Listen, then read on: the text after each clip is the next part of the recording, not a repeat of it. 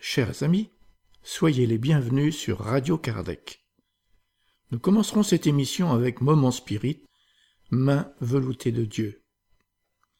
Nous continuerons avec Ève et le chapitre 20 de nos solars, cette psychographie de Chico Xavier, avec l'esprit André Louis, qui nous fait découvrir ce monde spirituel par sa propre expérience, et aujourd'hui nous écouterons Notion de foyer.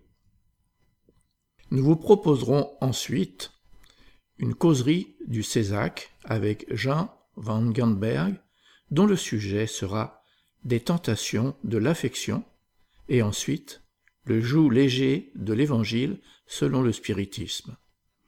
Puis ce sera le moment de la philosophie, avec Delphine qui développera Rêve, message de l'âme. Enfin, nous donnerons la parole à Jean-Pierre pour la partie qui concerne l'étude de l'enseignement spirit avec la loi de liberté, comprenant la liberté de penser et la liberté de conscience. Chers auditeurs, nous allons commencer en diffusant un texte du projet Moment Spirit, une production de la Fédération Spirit du Paraná au Brésil. Moment Spirit, c'est une collection de plus de 3800 messages d'optimisme, de joie et de motivation, commencé il y a 24 ans et diffusé par plus de 190 canaux au Brésil. Nous avons le plaisir de pouvoir participer à ce projet en enregistrant et en diffusant ce contenu en français. Pour les plus curieux, visitez la page www.momento.com.br. Aujourd'hui, les mains veloutées de Dieu. Écoutons.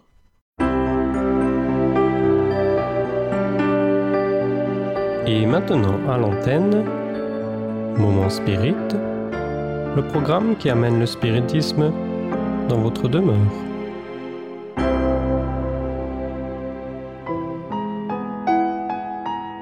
Main veloutée de Dieu.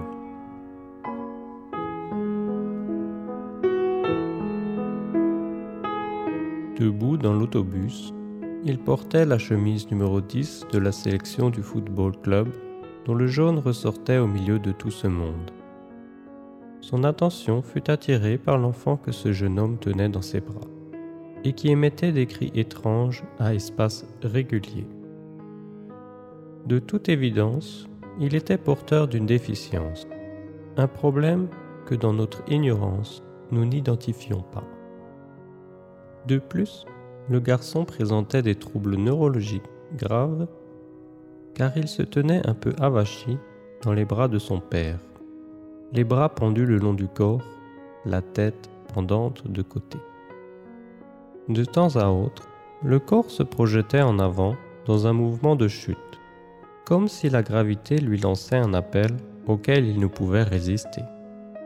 Le père, finalement assis, sans s'altérer ni démontrer la moindre inquiétude, remettait son fils droit et séchait la bave avec délicatesse, se souciant avant tout de son confort.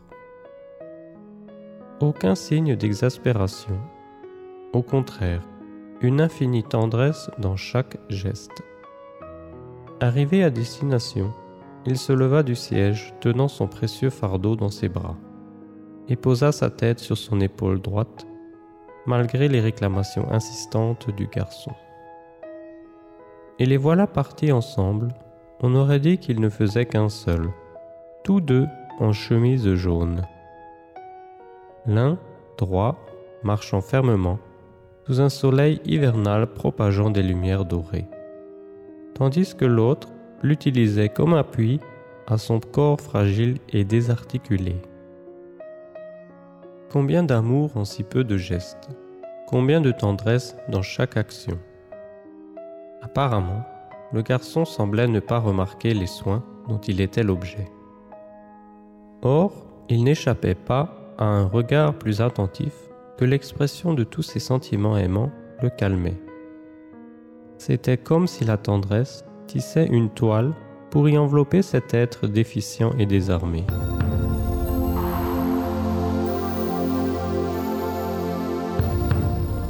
Combien existe-t-il sur la terre de pères et de mères remplissant d'affection la vie de leurs enfants dépendants, des enfants porteurs de déficiences physiques et mentales, des pères et des mères qui étreignent leurs petits si aliénés qu'ils ne leur manifesteront jamais dans cette vie la moindre gratitude, des enfants avec des problèmes, des êtres aimés, des âmes qui se trouvent sous le coup de l'amour et de la grandeur des renoncements. La nuit, quand ils quittent leur corps en dédoublement partiel, sous le coup du sommeil, les parents et les enfants se retrouvent dans les jardins spirituels, entre l'abondance des fleurs, des parfums et des couleurs. C'est là que l'esprit du Fils étreint les siens et pleure d'émotion. Merci mes chers parents de me soutenir, moi qui ne suis qu'un bouton de fleurs défectueux au printemps de la vie. Alors ses parents le couvrant de caresses lui répondent Cher enfant aimé, compte sur nous. Nous serons sur la terre dans cette vie, tes jambes, tes bras, ton esprit. L'amour qui nous unit dépasse toutes les difficultés. Puis, ils retournent à leur corps physique et, quand le matin se lève et que le soleil étend sa couverture dorée sur le jour naissant, ils ouvrent leurs yeux dans la chair et recommencent leur lutte. Bénis soient ceux qui aiment ceux qui protègent d'autres vies en renonçant à la leur. Bénis soient les pères et les mères sur la terre, mains veloutées de Dieu sur la planète qui soutiennent des vies débilitantes.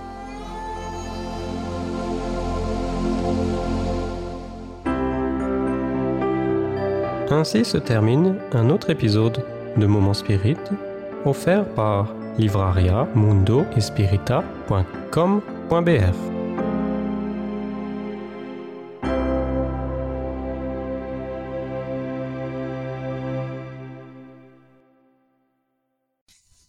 Un séminaire sur l'obsession aura lieu à Douai le 1er avril 2017 à l'hôtel Ibis. Il se déroulera de 9h30 à 17h et sera animé par Jean-Paul Évrard, président du mouvement Spirit francophone. Ce séminaire est ouvert aux adhérents des centres Spirit.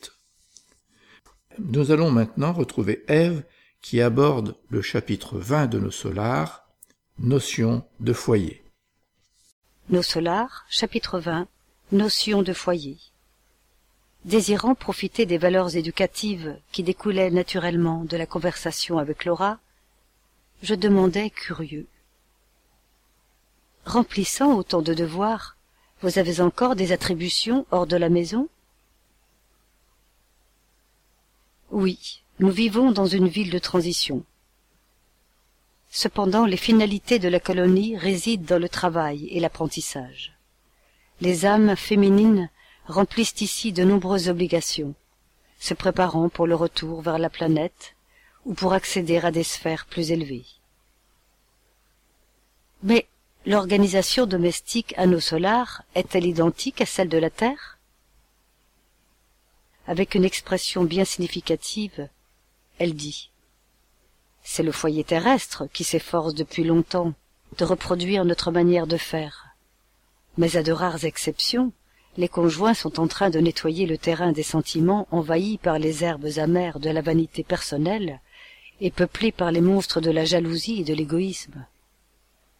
La dernière fois que je suis revenu de la planète, j'amenais avec moi, comme il est normal, de profondes illusions. Mais en même temps que je me trouvais dans une crise d'orgueil blessé, je fus conduite au ministère de l'éclaircissement afin d'écouter un grand instructeur. Depuis ce jour, un nouveau courant d'idées pénétra mon esprit.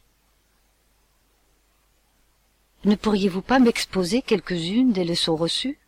demandai-je avec intérêt. L'orienteur, très versé en mathématiques, poursuivit-elle, nous fit comprendre que le foyer est comme un angle droit sur la ligne du plan d'évolution divine. La ligne verticale représente le sentiment féminin engagé dans les inspirations créatrices de vie. La ligne horizontale représente, elle, le sentiment masculin dans la marche des réalisations dans le domaine du progrès commun. Le foyer est l'angle sacré où se rencontrent l'homme et la femme pour la compréhension indispensable. C'est le temple où les êtres doivent s'unir spirituellement avant qu'ils ne s'unissent corporellement. Il y a maintenant sur Terre un grand nombre de spécialistes des questions sociales qui annoncent de nouvelles mesures et qui appellent à la régénération de la vie domestique. Certains en viennent à soutenir que l'institution de la famille est menacée. Cependant, il importe de considérer qu'en réalité, le foyer est une conquête sublime, que les hommes réalisent tout doucement. Où se trouve dans les sphères du globe le véritable institut domestique basé sur l'harmonie, avec les droits et les devoirs équitablement partagés Dans la plupart des cas, les couples terrestres passent les heures sacrées de la journée en vivant dans l'indifférence et dans un féroce égoïsme. Quand le mari reste calme, la femme semble se désespérer. Quand l'épouse se calme, humble, le compagnon devient alors un tyran. La femme ne parvient pas à motiver l'homme sur la ligne horizontale de ses travaux temporels. Pas plus que l'homme ne parvient à suivre la femme dans le vol divin de la tendresse et du sentiment, en chemin vers les plans supérieurs de la création. Il se dissimule aussi bien en société que dans la vie privée. L'un fait des voyages lointains mentalement, quand l'autre commente la tâche qui lui revient. Si la femme parle des enfants, le mari s'éloigne à travers les affaires. Si le compagnon examine une difficulté du travail qui est sien, l'esprit de l'épouse s'envole vers l'atelier de la couturière. Il est clair qu'en de telles circonstances, l'angle divin n'est pas clairement tracé. Il y a deux lignes divergentes tentant, en vain, de former l'angle sublime afin d'édifier une marche dans l'escalier grandiose de la vie éternelle. Ces concepts me laissèrent profondément silencieux et grandement impressionné. Je dis Laura, ces définitions suscitent un monde de pensées nouvelles. Ah, si nous connaissions tout cela sur la terre. C'est une question d'expérience, mon ami, répliqua la noble dame. L'homme et la femme apprendront dans la souffrance et la lutte. Pour le moment, peu de personnes sont conscientes que le foyer est une institution principalement divine, que l'on doit vivre de tout son cœur et de toute son âme. Alors que le commun des mortels traverse la région fleurie des fiançailles, il se cherche, mettant en œuvre tous les moyens de l'esprit. C'est pour cela qu'il est dit que tous les êtres sont beaux, quand ils aiment véritablement. Le sujet le plus trivial devient des plus enchanteurs dans les conversations les plus futiles. L'homme et la femme apparaissent ici dans l'intégration de leurs forces sublimes. Mais peu après avoir reçu la bénédiction nuptiale, la plupart des personnes traversent les voiles du désir et tombent dans les bras des vieux monstres qui tyrannisent les cœurs. Il n'y a plus de concessions réciproques, pas plus qu'il n'y a de tolérance, et parfois ni même de fraternité. C'est ainsi que s'éteint la beauté lumineuse de l'amour quand les conjoints perdent la complicité et le goût de converser. À partir de là, les plus éduqués se respectent, les plus rustres se supportent avec difficulté. Ils ne se comprennent pas. Questions et réponses sont formulées en peu de mots. Même si les corps se disent encore, les esprits vivent séparés, agissant sur des chemins opposés. Tout cela la pure vérité, ajoutai-je ému. Mais que faire, mon ami? répliqua Laura avec bonté. Dans la phase actuelle de l'évolution de la planète, il n'existe, dans la sphère corporelle, que de très rares unions d'âmes jumelles, bien peu de couples d'âmes sœurs ou affines, et un écrasant pourcentage de liaisons rédemptrices. Le plus grand nombre de couples humains est constitué de véritables bagnards menottés. Cherchant à reprendre le fil des considérations suggérées par ma question initiale, elle continua, disant Les âmes féminines ne peuvent rester inactives ici. Il est indispensable d'apprendre à être mère, épouse, missionnaire, sœur. Le rôle de femme dans le foyer ne peut pas se limiter à quelques larmes de piété oisive et à de nombreuses années de servitude. Il est évident que le mouvement du féminisme fanatique constitue une action abominable contre les véritables attributions de l'esprit féminin. La femme ne peut engager un duel contre les hommes au moyen de bureaux et de cabinets où est réservée une activité adaptée à l'esprit masculin. Notre colonie enseigne qu'il existe de nobles travaux qui sont une extension du foyer pour les femmes. Le soin des malades, l'enseignement, l'industrie du tissu, l'information, les travaux nécessitant de la patience, représentent des activités très importantes. L'homme doit apprendre à apporter dans son foyer la richesse de ses expériences, et la femme a besoin d'entourer de douceur le dur labeur de l'homme. À l'intérieur de la maison, l'inspiration. À l'extérieur, l'activité. L'une ne vivra pas sans l'autre. Comment la rivière aura toujours de l'eau sans source, et comment la source s'écoulera sans le lit de la rivière Je ne pus m'empêcher de sourire en écoutant cette question. La mère de Lysias, après une longue pause, continua. Quand le ministère de l'aide me confie des enfants, mes heures de service sont comptées en double, ce qui peut vous donner une idée de l'importance du service maternel sur le plan terrestre. Mais par ailleurs, quand je n'en ai pas, je travaille durant la journée comme infirmière, quarante-huit heures par semaine. Tout le monde travaille chez nous, à l'exception de ma petite fille qui est en convalescence aucune personne de notre famille ne se trouve dans les zones du repos. Huit heures de travail pour l'intérêt général, journellement, c'est un programme à la portée de tous. Je me sentirais gêné si je ne le faisais pas. Elle s'interrompit quelques instants, pendant lesquels je me perdis en de profondes réflexions. On nous informe de l'organisation d'une journée Kardec ouverte à tous les spirites de bonne volonté à Tours le samedi 25 mars 2017 à l'hôtel Kyriade 65 avenue Gramont. Pour s'inscrire, thavilla 75 yahoo.fr. Ce sera l'occasion de nous remémorer que Léon Denis, ce frère pionnier du spiritisme, qui nous a quittés il y a 90 ans, a vécu dans cette bonne ville de Tours. Nous lui devons d'avoir développé le côté philosophique du spiritisme en apportant la consolation au cœur de l'homme. Se réunir dans la ville de Tours, c'est l'occasion de lui rendre hommage en allant partager un moment d'union fraternelle à son souvenir encore si présent, près de sa tombe au cimetière de Tours. Nous vous proposons maintenant une causerie du Césac avec Jean van Gamberg, dont le sujet sera des tentations de l'affection, et ensuite le joug léger de l'Évangile selon le spiritisme. Bonjour, bonsoir. On est en automne, il commence à faire sombre plus tôt. Les journées se raccourcissent. La nuit va tomber bientôt. Alors, je vais commencer par une petite lecture du petit livre ici, Vigilance, psychographie par Divaldo Pereira Franco, par l'esprit Johanna d'Angelis, et c'est le point 9, des tentations de l'affection.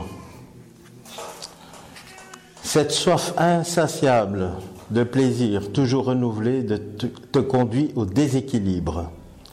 Cette recherche incessante d'affection qui t'épanouirait te pousse au gouffre de la folie. Cette avidité à rencontrer quelqu'un qui te comprenne et qui te serve d'appui en t'offrant une sécurité complète te précipite dans les vices. L'empressement à trouver quelqu'un disposé à t'offrir de la tendresse écarte les cœurs qui pourraient t'apporter de l'aide. Parce que se trouvant sur une longueur d'onde différente, il s'attache à l'esprit, tandis que toi tu émets des vibrations relevant d'un autre type d'aspiration. L'insatisfaction devant ce dont tu jouis provoque chez toi un trouble lamentable dans ta manière d'agir qui finit par menacer ta vie. Ce qui manque à n'importe qui dans le présent est le résultat de son mauvais usage dans cette vie ou dans une vie passée. Un besoin aujourd'hui traduit un gaspillage hier. Il n'y a personne sur Terre tout à fait complet et tout à fait réalisé. Dans le domaine de l'affection, nous trouvons à chaque instant des amours éternels qui deviennent ensuite des cauchemars de haine et de crime. Beaucoup de serments pour toujours ne durent souvent que le temps d'une émotion fatigante et décevante. Des sourires et des embrassades, des joies infinies d'un moment, se transforment sans raison apparente en des mines de haine, des agressions violentes et des amertumes sans nom. Tout est transitoire dans le monde corporel. C'est une forme d'apprentissage pour une manière de vivre plus durable dans le futur. Évite donc de rêver en caressant des espoirs absurdes où tu prétends soumettre les autres à tes caprices personnels, lesquels passeront eux aussi rapidement. Ce qui te semble important aujourd'hui occupera plus tard un rang très secondaire. Tu aspirais hier à de telles réalisations qui, réussies, ne te disent plus rien aujourd'hui. Si tu aspires au plein amour, oriente tes forces vers la charité, en transformant tes angoisses en bien-être chez d'autres, beaucoup plus nécessiteux que toi-même. Ne trouble pas l'eau pure de ton affection en cédant à des sentiments éphémères qui te laisseront des traces de déception et un goût d'amertume. L'autre qui, pour le moment, tu crois parfait, est capable de te compléter, éprouve autant de besoins que toi-même. Charmé, tu pars son caractère de belle couleur pour te rendre compte un peu plus tard d'avoir mal saisi la réalité. Conserve ton affection pour autrui à l'état pur et ne te laisse pas entraîner dans des rêves et des fantaisies. Ce que tu mérites et dont tu as besoin t'arrivera le moment venu. Tu t'es réincarné afin d'apprendre et de préparer ton avenir, non pour jouir et vivre dans un bonheur auquel tu n'as pas encore droit. Prends garde donc aux aspirations, tentations, qui pourront se changer en ténèbres dans ta pensée et en souffrances innombrables dans ton cœur.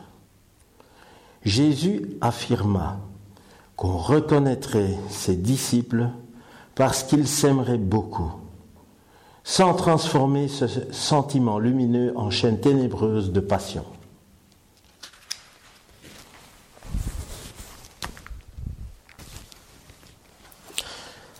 Alors le sujet d'aujourd'hui est tiré du chapitre 6, dont le titre principal est Le Christ consolateur dans l'Évangile selon le spiritisme, écrit par Alan Kardec. Et ça s'appelle le joug léger je vais vous lire d'ici donc le passage. Venez à moi, vous tous qui êtes affligés et qui êtes chargés, et je vous soulagerai. Prenez mon joug sur vous et apprenez de moi que je suis doux et humble de cœur, et vous trouverez le repos de vos âmes, car mon joug est doux et mon fardeau est léger. Saint Matthieu chapitre 12, 28, 29, 30. Alors ici, c'est la partie qui explique un peu. Toutes les souffrances, misère, déception, douleur physique, perte d'être chéri, trouvent leur consolation dans la foi en l'avenir, dans la confiance en la justice de Dieu que le Christ est venu enseigner aux hommes. Sur celui au contraire qui n'attend rien après sa vie, ou qui doute simplement les afflictions pèsent de tout leur poids, et nulle espérance ne vient en adoucir l'amertume. Voilà ce que fait dire à Jésus, Venez à moi, vous tous qui êtes fatigués, et je vous soulagerai. Cependant, Jésus met une condition à son insistance et à la félicité qu'il promet aux affligés. Cette condition est dans la loi qu'il enseigne. Son joug est l'observation de cette loi. Mais ce joug est léger et cette loi est douce, puisqu'ils imposent pour devoir l'amour et la charité. Alors je ne sais pas si il y en a qui savent ce que c'est qu'un joug. Tout le monde sait? Ouais, Il y en a qui connaissent. Il y en a d'autres qui ne connaissent pas. Alors, Google, le docteur Google m'a donné cette image. Oui, oui, c'est ça. Tout le monde voit. Donc sur, euh, on va dire, un bœuf, c'est le, bois qui est mis pour tracter, tirer une charge. Donc si ce n'est pas installé sur la tête d'un bœuf ou d'un taureau, enfin d'un animal qui tracte, il n'y a pas moyen de tracter une charge derrière. Donc si Jésus nous dit que voilà, son joug est léger, qu'est-ce que ça peut bien vouloir dire pour nous? On peut réfléchir à ce qu'il a déjà enseigné. Ici, dans ce petit texte, il parle de la confiance en l'avenir.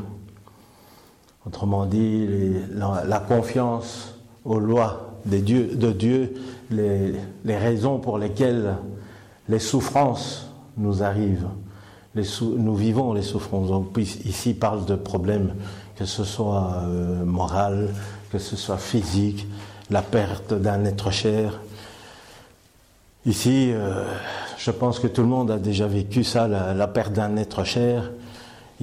si on ne croit pas à un avenir, à une future réincarnation, à tout un cycle durant lequel nous allons nous réincarner, c'est vrai que c'est une perte terrible, c'est le néant qui se présente, un vide. Mais si nous croyons qu'il y a une réincarnation, nous allons directement comprendre que l'esprit, il se trouve quelque part, euh, peu importe euh, où exactement, mais nous savons que il est quelque part dans le monde spirituel. Naturellement, nous pouvons intercéder si jamais c'est un esprit qui ne croyait en rien du tout. Nous pouvons faire des prières, nous pouvons demander qu'il soit aidé, etc., etc. Ça, je ne vais pas vous apprendre, vous connaissez déjà il y a un tas de manières d'aider aussi les esprits qui n'ont pas compris ces, choses-là. Alors Jésus, lui, quand il parle donc de cette, euh, ce joug qui est léger, c'est la façon donc de, de percevoir la vie, de percevoir les conséquences, euh, les souffrances qui nous arrivent. Moi, je me souviens d'un jour où j'avais un mot de dent terrible. Et c'était un dimanche, il n'y a pas de dentiste euh, ouvert euh, normalement, il faut aller aux urgences. Et je me dis, je vais aller au dentiste d'urgence, certains connaissent près de la place Mézère. Et il y a plusieurs dentistes en attente qui peuvent vous soulager. Vous payerez plus cher, etc. Moi, je suis arrivé là et on m'a arraché une dent. Et ce jour-là, j'étais invité chez un ami qui avait euh, peint des tableaux et il faisait son vernissage. Donc il avait des beaux tableaux à présenter et j'étais invité et j'avais dit que je viendrais. Mais là, j'avais une dent qu'on venait d'arracher, il y avait l'anesthésie qui, qui agissait encore, c'était déjà pas très confortable. Mais petit à petit, ça se réveillait. Et je me suis promis d'aller quand même voir cette euh, exposition, ce vernissage. Alors, je pouvais rester chez moi, dire, m'excuser, me dire, lui envoyer un message, SMS, excuse-moi, je n'ai pas su venir, j'ai un problème, etc., avec mes dents, on vient de me l'arracher. Mais là, j'ai décidé d'y aller, avec ma souffrance. Et quand je suis arrivé là, j'ai porté mon attention sur la beauté de ces tableaux, etc. J'avais la douleur. Mais cette douleur, c'est. J'ai eu l'impression que le fait que je m'intéressais à des belles choses, à mon ami qui était là, cette douleur s'est atténuée. Elle n'a pas disparu mais elle s'est atténuée et j'ai passé la soirée là, j'ai regardé, oui, il y avait des moments où c'était un peu plus dur. Euh, il, a remarqué qu'il y avait quelque chose, oui, oui j'ai eu un problème avec ma dent, on l'a arraché. Ah, d'accord. mais j'ai réussi à passer la soirée là, le temps a passé vite, et finalement je suis rentré chez moi. Autrement dit, Jésus, c'est un peu ça qu'il nous dit. Hein. Au, au, lieu de se retourner de, euh, sur soi-même et de, se mettre dans son coin et s'apitoyer sur sa souffrance qui est là et dire oui, voilà, j'ai mal dedans, euh, ça fait mal, ça se réveille, etc. Mettre toute son attention là, non. Il faut mettre son attention sur autre chose. Et ici, il parle de la charité. Autrement dit, une personne qui est en souffrance, qui va pratiquer la charité, qui croit en ça, eh bien, sa souffrance va certainement s'atténuer. Parce que, déjà, il met plus toute son attention vers sa souffrance. Parce qu'on sait très bien que tout est énergétique. Mettre l'attention sur quelque chose, c'est y mettre de l'énergie. Et donc nous allons continuer à activer cette souffrance. Mais à partir du moment où nous dirigeons notre pensée vers quelque chose d'autre, de beau, de charitable, à ce moment-là, on peut commencer à ressentir que la souffrance de départ va commencer à s'atténuer. Elle ne disparaîtra peut-être pas tout à fait, ou elle ne disparaîtra pas du tout. Il y aura toujours quelque chose. Mais, comme le joug, il sera beaucoup plus léger. Il sera là, mais ce ne sera plus la même chose, plus du tout la même chose. Une personne, par exemple, qui, a une maladie de longue date, malheureusement, on en voit beaucoup en ce moment, des, des cancers de toutes sortes. C'est justement l'occasion d'aider ces personnes à essayer de détourner un peu leur pensée, leur attention, qui est focalisée sur leur maladie. Essayer de leur apporter une petite joie, un bonheur qui va un peu les dévier. Cette charité-là, nous pouvons le faire. Nous pouvons accompagner beaucoup de personnes qui nous sont proches et qui vivent tout ça. Et si on y parvient, ces personnes peuvent même aller plus loin et, commencer à pratiquer la charité, malgré leur maladie. Et leur joug va être beaucoup plus léger. Leur, leur maladie peut être allégée. Puisque nous savons tous que même si nous avons, avec la loi de cause à effet, des phénomènes que nous devons vivre, soit dans le corps physique ou moralement, ou des situations qui nous sont difficiles, elles seront toujours allégées par la charité que nous allons pratiquer. Il y a des exemples. Hein. Je ne sais pas, vous avez entendu de cette personne qui, normalement, dans cette vie, devait perdre un bras par rapport à la loi de cause à effet. Mais cette personne a, pratiqué tellement la charité qu'elle a perdu juste un petit doigt. Mais pour elle, c'était une catastrophe, perdre un petit doigt. Mais quand elle a pu interroger le monde spirituel à travers des médiums, on lui a dit oui, tu te plains de ce doigt, mais tu aurais perdu le bras si tu n'avais pas fait la charité. Et donc Jésus, c'est un peu ça qu'il nous apporte, c'est que dans notre pratique, on va dire au quotidien de, la charité, nous allons adoucir nos souffrances à venir ou actuelles. Parce que je sais que ici, tant que nous sommes en incarnation, nous avons tous des souffrances. Sinon, on ne serait pas incarné ici sur la terre, on serait dans un monde supérieur.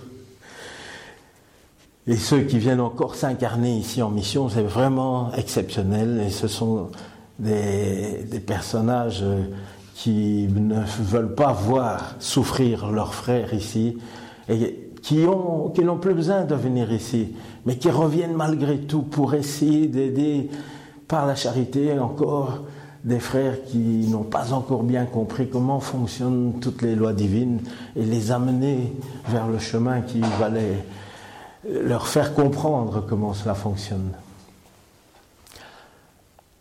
Alors, je vous remercie de m'avoir écouté et je vous souhaite de pratiquer la charité sous toutes ses formes. Si vous prenez l'évangile, vous allez voir que si vous allez au mot charité, euh, vous allez avoir un tas d'exemples. Euh, il n'est pas besoin de pratiquer la charité euh, matérielle. Il y a beaucoup de charité. Donner son temps, l'écoute. enfin, vous savez très bien. Je n'ai rien à vous apprendre à ce sujet. Merci. Le trait d'union francophone le bulletin du mouvement Spirit francophone vous informe sur les activités proposées en francophonie, comme le congrès de médecine et spiritualité à Toulouse et ainsi que dans le monde avec le Conseil Spirit international. Il est proposé gratuitement et peut vous être envoyé par Internet sous réserve que vous fassiez parvenir votre demande et votre adresse mail à info.lmsf.org. C'est le moment de la philosophie avec Rêve, message de l'âme.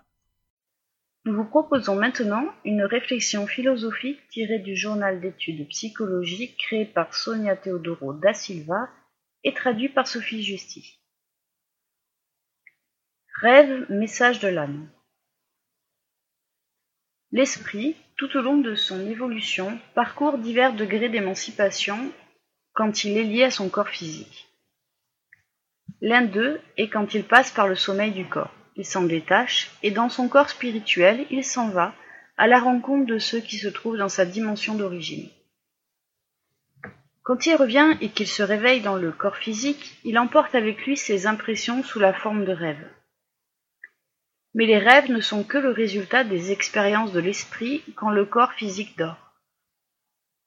Ce sont aussi les résultats des processus psychiques découlant de l'inconscient qui, par compensation ou complémentarité, inonde le champ de la conscience. Le langage des rêves avec ses images est symbolique. Nous n'avons pas de code pour le comprendre. Les recherches d'Asserinsky et Klettmann en 1953 sur le sommeil ont permis de découvrir que nous rêvons tous et leur présence peut être détectée physiquement pendant le sommeil dit paradoxal. C.G. Jung disait que les rêves ne mentent pas et ne trompent pas, ils sont une réalité du rêveur et donnent des informations précieuses sur son état physique. Généralement, quand le rêveur tente d'interpréter ses rêves, il commet l'erreur de le faire selon une logique de la conscience qui pointe vers une téléologie utopique que quelque chose de fatal pourra lui arriver. Les rêves apportent des informations importantes sur le passé, le présent et des probabilités quant au futur, selon le point de vue du psychisme qui les engendre. Souvent se présentent une ou plusieurs situations de conflit qui reflètent le noyau central du message qu'ils veulent transmettre à l'ego. Il est fondamental de comprendre que l'interprétation de leur signification peut être très utile pour l'être humain, principalement lorsqu'on comprend leur paradoxe.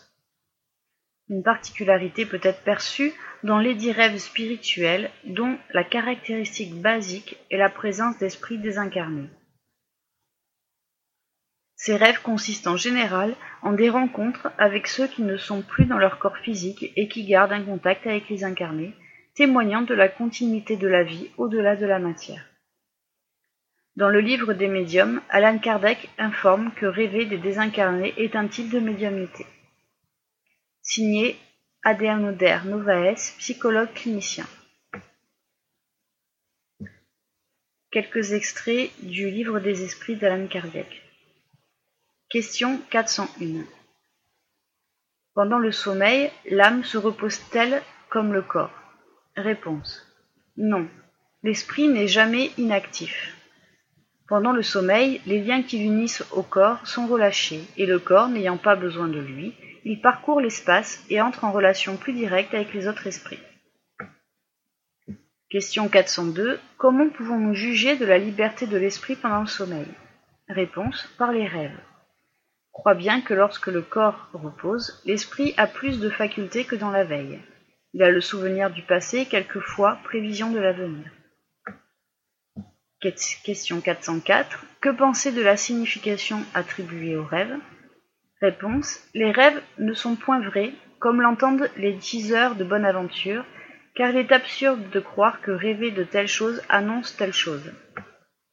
Ils sont vrais en ce sens qu'ils présentent des images réelles pour l'esprit, mais qui souvent n'ont pas de rapport avec ce qui se passe dans la vie corporelle. Dormir, le réveil intégral. Puisque nous passons près d'un tiers de notre vie à dormir, Est-ce un processus qui n'est que physiologique ou bien existe-t-il une signification plus profonde dans l'acte de dormir? Selon le point de vue spirit, nous ne dormons pas seulement pour reposer notre corps, puisque l'homme s'endort, son esprit se réveille, comme nous le disent les esprits dans la question 416 du livre des esprits. Ils expliquent en outre que ce processus sert d'entraînement pour la mort car l'esprit expérimente en partie ce qui se passera après sa désincarnation. Pendant le sommeil, l'esprit peut avoir un aperçu des cercles de la vie qui gravitent au-delà du plan physique et peut s'y exercer jour après jour jusqu'au dénouement final. Selon Johanna de Angelis, pendant le sommeil, la vie est plus spirituelle que physique, tandis que l'expérience de l'action corporelle inverse ses valeurs. Nous nous exerçons donc souvent à la réalité spirituelle avec nos perceptions entravées par notre ego comme encore immature. Mais profitons-nous effectivement de ce voyage Cela varie selon notre degré de conscience. Nous circulons dans un monde à des degrés variés de conscience, de la conscience du sommeil à la conscience cosmique. Certains, bien que réveillés dans leur corps, se trouvent dans un état de sommeil profond de la conscience et ne parviennent pas à sentir les phénomènes de la vie au-delà de leurs sentiments physiques. Guidés presque exclusivement par les instincts égotiques, ils ne perçoivent pas la réalité spirituelle qui nous entoure et continuent de dormir pendant longtemps jusqu'à qu'ils décident de se réveiller. Lorsque nous parviendrons à nous libérer des ombres dans lesquelles nous nous trouvons, en élargissant la vision de l'esprit que nous sommes, nous comprendrons que dormir, c'est beaucoup plus que se reposer. C'est la possibilité du réveil intégral, se réveiller à la vie et aux innombrables possibilités de croissance qui nous entourent. Se réveiller à la réalité qui nous attend après la vie physique. Se réveiller à ce tiers de notre vie que nous gaspillons et qui nous permet de nous connaître et de vivre la réalité de l'esprit que nous sommes. Signé Iris Sinotti, thérapeute jeune Rêves physiologiques, psychologiques et spirituels. La cause des rêves et leur signification ont toujours été un motif de curiosité et de préoccupation. Dans le livre des médiums, Alan Kardec affirme que la science de son temps n'a jamais expliqué l'origine de tels phénomènes. Les explications actuelles, encore incomplètes, qui ne tiennent compte que des raisons physiologiques, maladies, troubles psychiques, conditions de vie professionnelle et économique, influences relatives aux coutumes de la modernité, telles que l'utilisation de drogues licites et illicites, la sexualité en tant qu'article jetable, les anxiétés et le stress engendrés par tout cela, en plus des conditions politiques mondiales qui créent des expectatives en ce qui concerne notre avenir, sont réellement à l'origine de symptômes les plus divers qui se reflètent sur la qualité du sommeil. Pourtant, la science s'entête à ignorer les raisons spirituelles. Ces expériences frappantes ayant un lien avec des vies antérieures qui interfèrent dans les rapports et les comportements de l'existence actuelle, l'influence des pensées et des émotions des désincarnés sur les individus, qu'ils soient ou non liés directement à leurs actes du passé, outre les conflits d'ordre interne relatifs à leur propre héritage génétique. Avec le livre des esprits, questions 400 à 412, nous déduisons nous sommes les héritiers de nous-mêmes, c'est-à-dire que notre histoire se répète parce que nous nous entêtons à jouer les mêmes personnages. Le moment actuel est celui de la réflexion et des changements, dans la manière d'agir et de penser et de développer, sans aucune hésitation, les valeurs et les vertus. C'est le chemin. Signé Sonia Teodoro da Silva, rédactrice. Le 18e symposium organisé par l'Union Spirit belge pour la francophonie aura lieu du samedi 20 mai au dimanche 21 mai 2017 au château de Végimont, 76 chaussée de Végimont, à Soumagne. Cette année, ce symposium sera centré sur l'éducation enfantine et les 160 ans du Livre des Esprits. Comme chaque année, des activités seront organisées pour les enfants, pendant que les adultes participeront aux différents exposés. N'hésitez pas à réserver la date du week-end du 20 mai 2017 dans votre agenda et de vous inscrire sur www.spirit.be.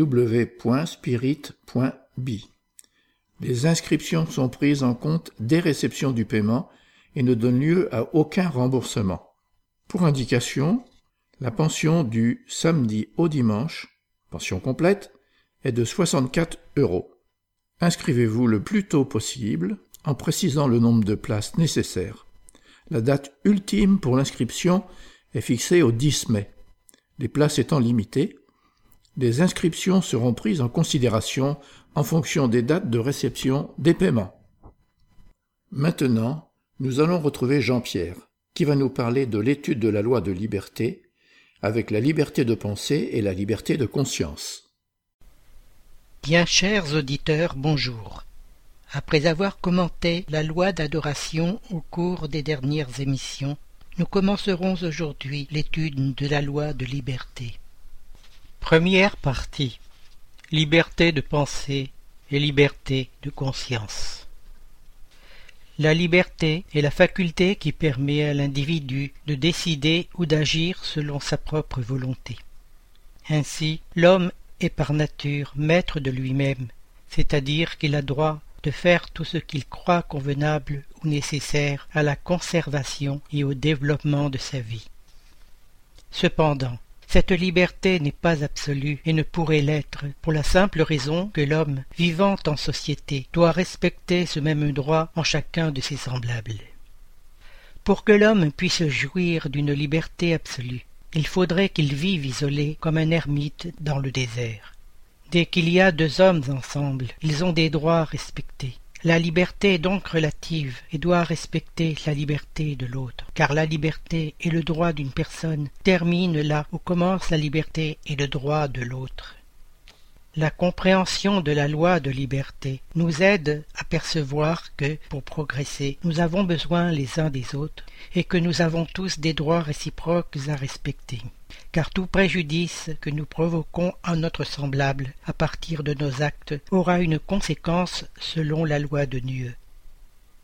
C'est pour cela que l'enseignement de Jésus ne faites pas aux autres ce que vous ne voudriez pas que les autres fassent pour vous.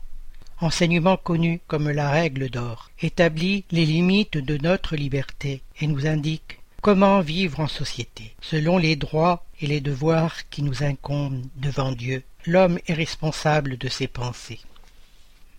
La loi de liberté est bien comprise quand nous apprenons à faire le lien entre la liberté de pensée et la liberté de conscience.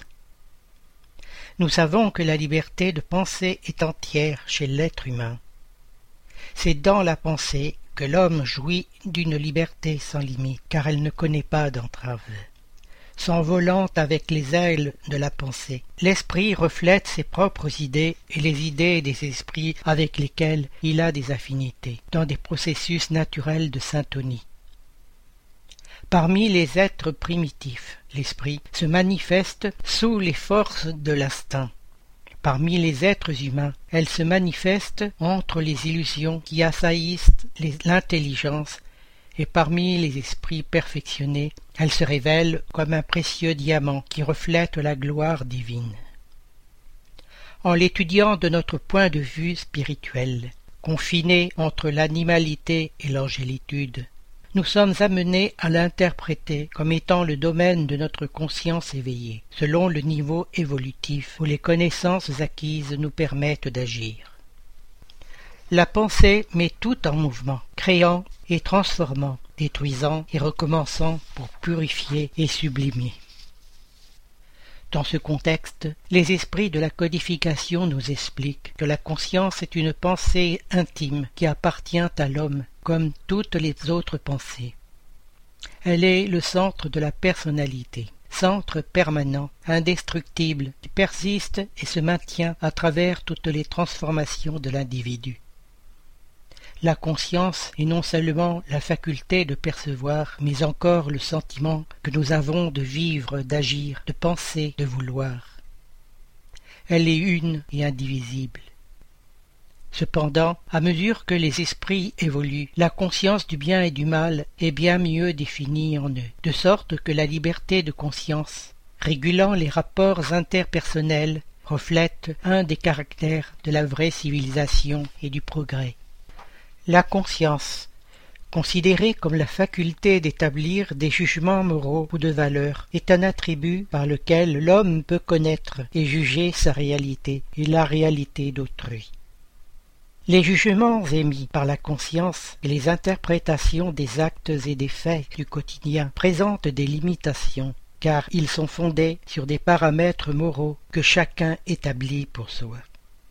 Elle est le fruit d'expériences et de croyances individuelles, élaborées dans le contexte culturel où se trouve la créature humaine et qui se manifestent selon l'évolution spirituelle de l'être. Ainsi, la liberté de penser est illimitée, mais la liberté de conscience est restreinte, car elle dépend du niveau évolutif de l'esprit.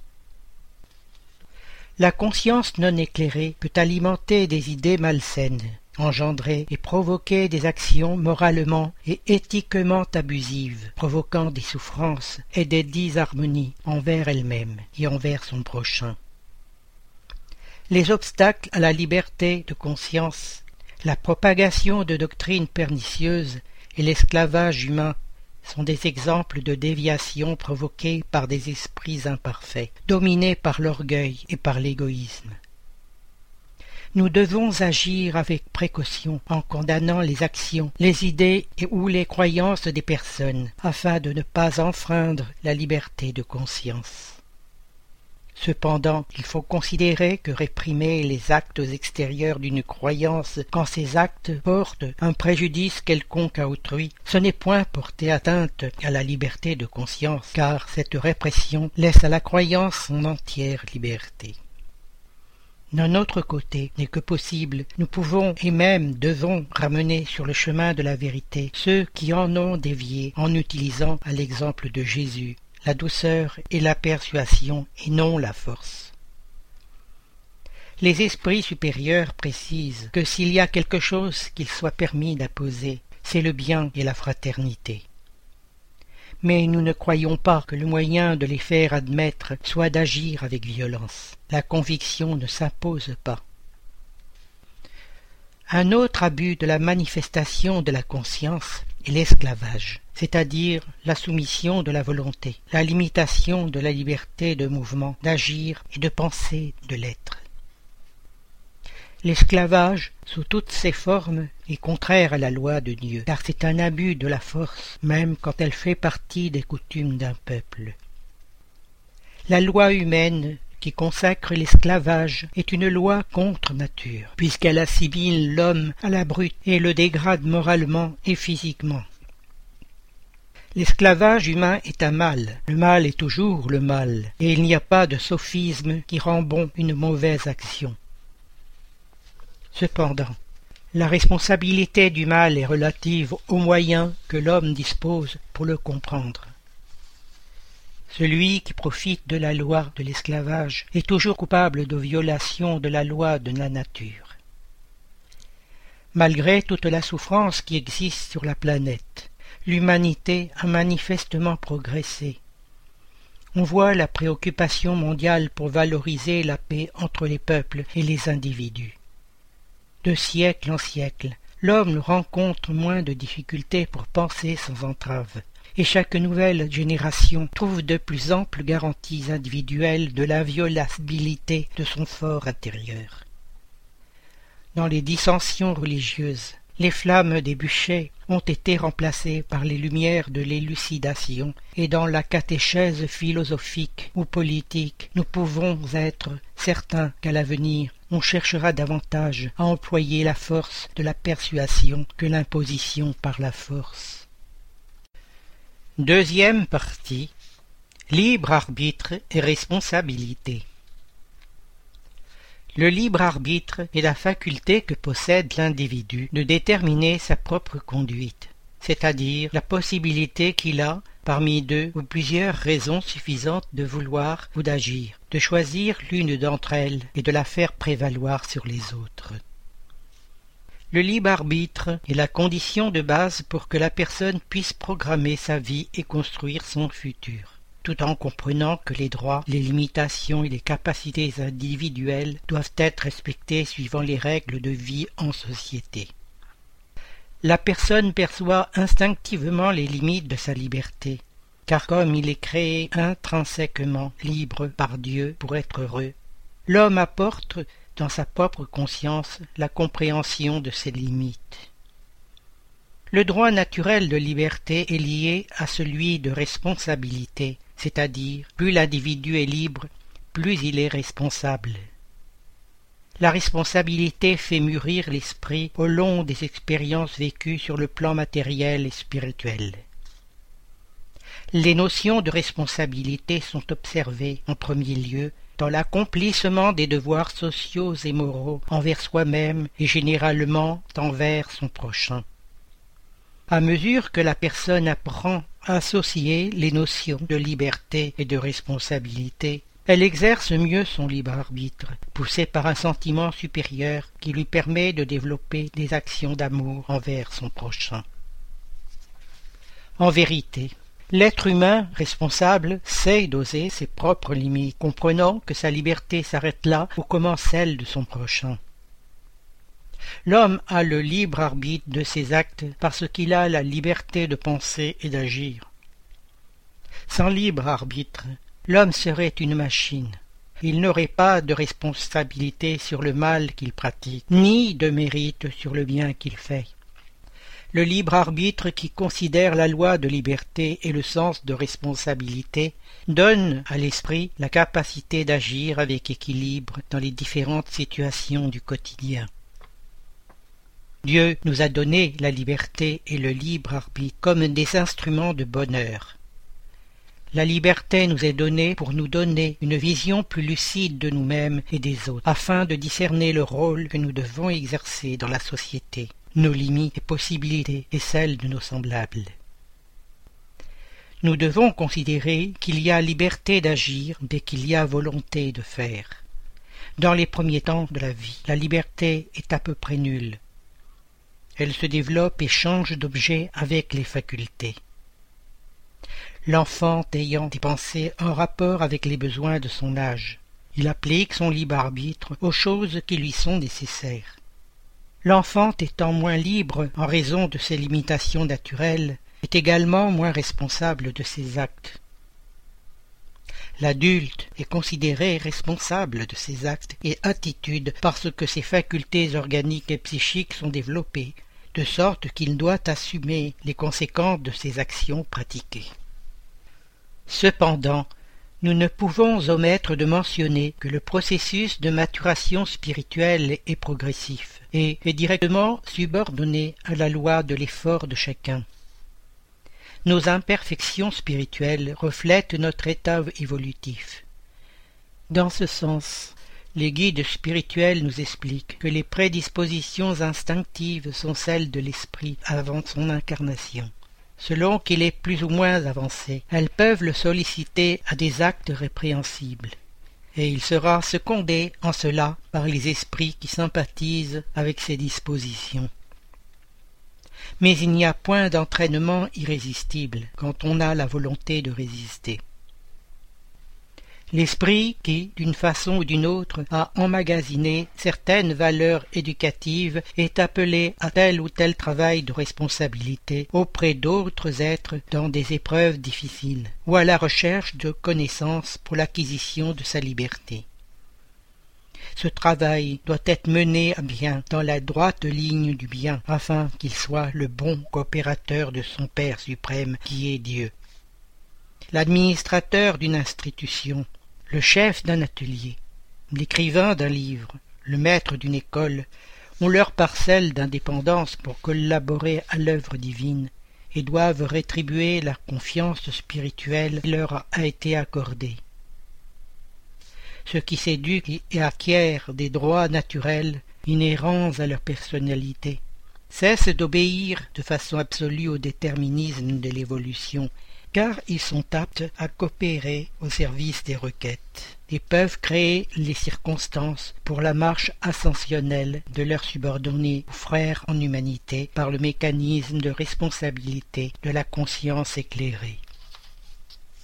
En résumé, on peut dire que la liberté et la responsabilité sont corrélatives chez l'être et augmentent avec son élévation.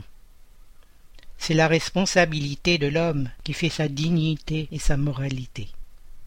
Sans elle, il ne serait qu'une machine aveugle, un jouet des forces ambiantes. La notion de moralité est inséparable de celle de liberté. La responsabilité est établie par le témoignage de la conscience, qui nous approuve ou nous blâme, suivant la nature de nos actes. Si la liberté humaine est restreinte, elle est du moins en voie de perpétuel développement, car le progrès n'est pas autre chose que l'extension du libre arbitre dans l'individu et dans la collectivité. Le libre arbitre est donc un épanouissement de la personnalité et de la conscience.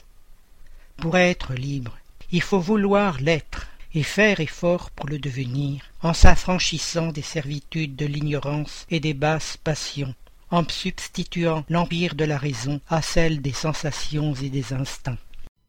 Merci Jean-Pierre. Chers auditeurs, l'émission se termine. Nous demandons au Centre Spirit francophone de bien vouloir nous faire parvenir les informations que nous pouvons relayer. Activités, dates, conférences, etc. Par mail à l'adresse radio-lmsf.org. C'est avec plaisir que nous en informerons les auditeurs. Vous pouvez aussi aller sur les différents sites du mouvement spirit francophone et y trouver des informations et renseignements grâce aux liens qui existent sur le site www.lmsf.org. Chers auditeurs, nous sommes heureux d'avoir passé quelques instants ensemble et nous vous disons à bientôt sur Radio Kardec.